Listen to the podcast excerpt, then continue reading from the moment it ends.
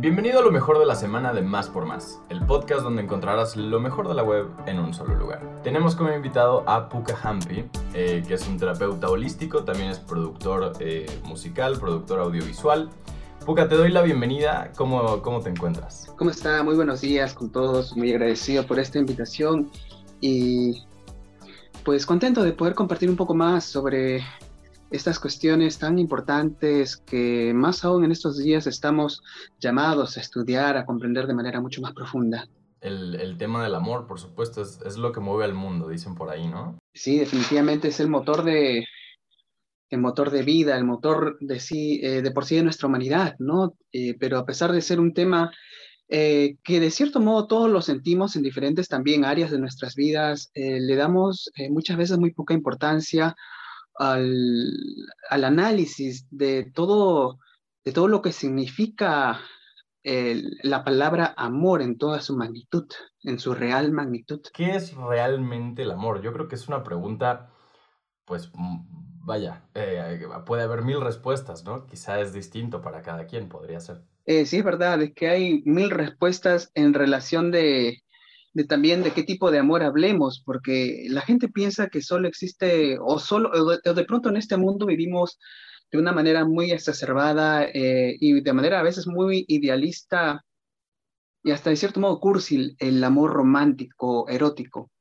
que es de pronto también el cierto motor que mueve también la existencia humana, porque es la manera en que pues concebimos a otros seres humanos cuando hay la unión de dos personas, de dos seres humanos de sexos pues diferentes, diferentes géneros, y que pues empiezan a crear una nueva vida. Pues claro, si nos vamos a ese lado, ¿no? Que es el amor, en este caso el amor, el amor romántico, que también existe, ¿no? Así como el amor fraternal, el amor paternal, el amor maternal, el amor a la divinidad, el amor a uno mismo, el amor al universo, el amor a la naturaleza, en fin. Pues bueno, el amor eh, de por sí es, una, es un compromiso, es una responsabilidad también en donde hay un encuentro de dos seres que se dan confianza. Dos seres en general, esto ya hablando de un, términos generales, siempre va a ser un trabajo dual, dual. Dentro de uno mismo también, como la gente no, eh, a veces no creería que convive con diferentes personalidades en uno mismo, en su misma persona. También se trata de hacer un trabajo con la dualidad exterior y exterior, y eh, interior, perdón. Justo, a eso iba. ¿Desde dónde nace el amor? ¿Qué, qué es lo que necesita, en este caso, un ser, un ser humano para, pues, para ser capaz de amar? Eh, algo muy importante es que hay que ver todo de, con términos holísticos. Cuando hablo de holístico, hablo de, de manera simplemente integral. Hay que verlo como todo, como un todo. Eh, y también, pues, eh, apelar un poquito al reduccionismo, a ver un poquito eh, esos aspectos de manera separada. Como quien dice, eh, como quien dice este dicho, ¿no? El, en el libro El arte de la guerra de Sun Tzu, pues uh -huh. divide y vas a vencer, ¿no? Divide y vencerás, decía también. Eh, y eso también se aplica al amor, ¿no? Porque el amor, aunque no lo crea, a veces también mucha gente lo ve como, como una batalla, como una guerra, que siempre es una guerra, en realidad, una batalla de aceptación, aceptación de uno mismo, sobre todo, porque para aprender a amar a otros, primero hay que aprender a amarnos, hay que partir de ese punto. Así también como decía Jesucristo, ¿no? Y este dicho que esta máxima que escuchamos de manera eh, bastante, eh, por muchos lados, ¿no? Ama tu prójimo como a ti mismo. Pero el gran detalle es que muy poca gente sabe amarse a ellas mismas hoy en día.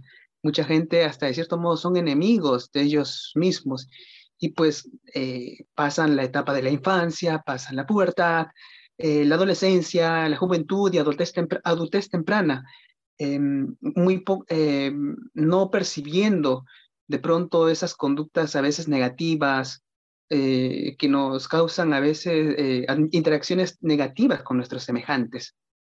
Y nos preguntamos por qué me odian, por qué fracaso en el amor, por qué no me funcionan bien las relaciones eh, amicales o por qué no tengo una, una relación en mi entorno de trabajo o por qué no o qué le está pasando incluso a mi cuerpo, ¿no? ¿Por qué mi cuerpo no responde ante ciertos de repente movimientos que estoy haciendo?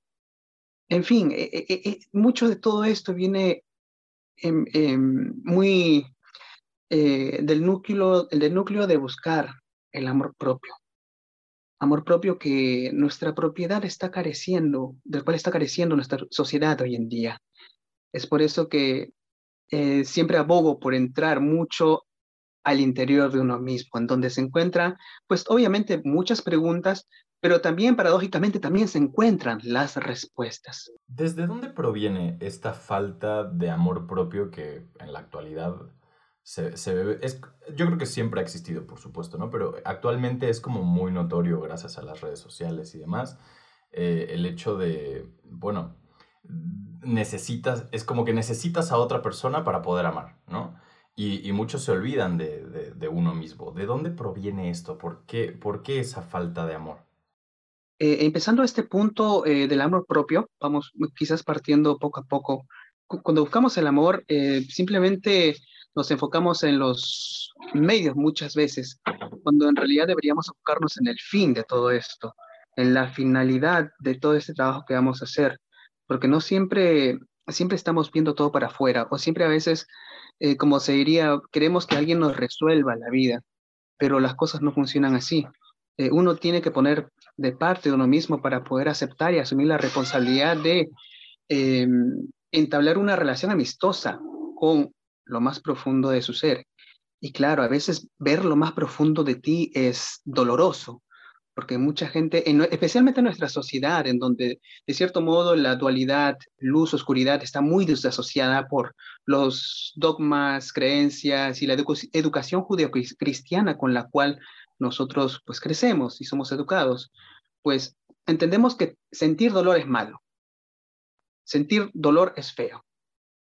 Pero sin embargo, como decía este famoso eh, psicoterapeuta, psiquiatra, psicólogo, colaborador, colaborador de Sigmund Freud, Carl Jung, eh, es imposible despertar a la conciencia sin dolor. La gente hace cualquier cosa, por absurda que sea, para evitar el enfrentamiento con su propia alma. Nadie se ilumina imaginando figuritas de luz, sino para ser consciente de la propia oscuridad.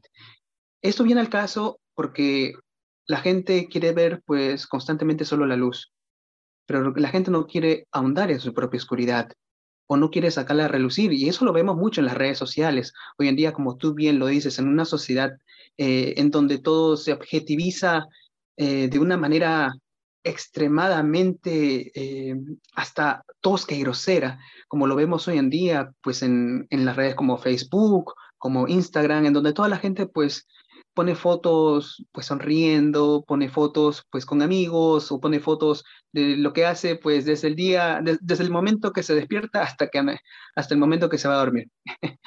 Obviamente eso nos habla de un pues egocentrismo, de un narcisismo extremo, eh, algo que, que simplemente cuestiones que se están escondiendo y que se están dejando de lado. Y obviamente uno va creciendo de esa manera y, si, y cree que esa es la manera correcta de vivir, porque a veces estamos enfrente de esta sociedad y creemos que todo lo que ocurre en nuestra sociedad es correcto, o de pronto los conocimientos que nos implantan desde que estamos en, el kindergarten, en la escuela primaria y secundaria, son los correctos. Pues no siempre es así. Entonces, se trata mucho de crear finalmente conciencia, más que de ver bueno o malo, empezar a ser conscientes y dejar de lado cierto grado de o nivel de inconsciencia con el cual nosotros vivimos e interactuamos en el día a día. El mes de febrero mm, sabemos perfectamente que en cuestión de mercado vende muchísimo, ¿no? El amor vende un montón, eh, sobre todo en este mes en concreto, hasta el 14 de febrero.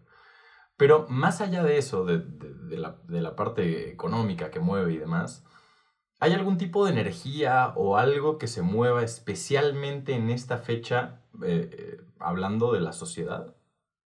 Em, bueno, yo, como tú bien mencionas, es una fecha bonita. Yo no tengo nada contra. la gente podría pensar que yo, yo tengo algo en contra con estas fechas, pero no, va, voy es, es todo lo contrario. Es una fecha muy hermosa, obviamente, para poder recordar lo que significa el amor, en este caso fraternal, el amor entre hermanos, el amor de la amistad con nuestros semejantes y también pues el amor romántico.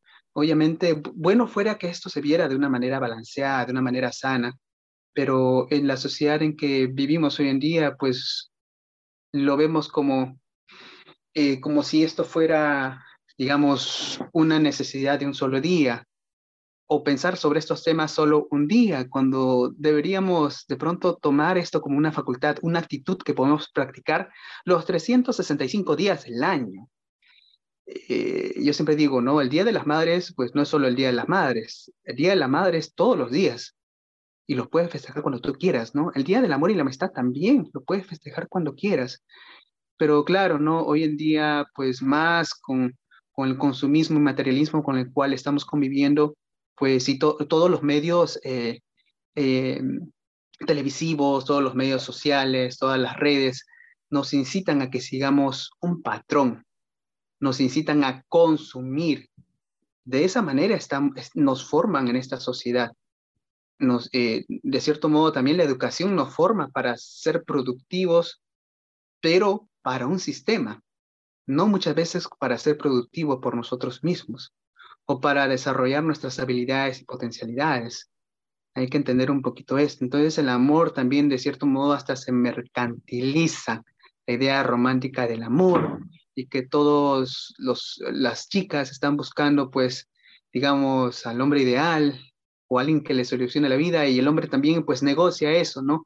En relación a, posiblemente a la, a la propia estética física o en este caso pues también a, a la potencia económica que uno pudiera eh, pues poseer. Son intercambios a veces muy, muy comerciales. No vemos hoy en día los corazones de las personas, no vemos hoy en día las habilidades, los valores eh, con, los, con los cuales una persona crece. Lo vemos todo de una manera muy superficial, muy superflua, muy banal. Eso, yo abogo a eso, a que podamos hacer una reestructuración de ese pensamiento ver mucho más allá de lo que simplemente está en el exterior. Ver el amor, pero, una, pero de una manera interior, de una manera integral, de una manera en que pues podamos, podamos derribar algunos mitos. Pues te agradezco mucho tu participación eh, en este podcast. La verdad es que es un tema muy interesante. Te agradezco mucho, Patricia.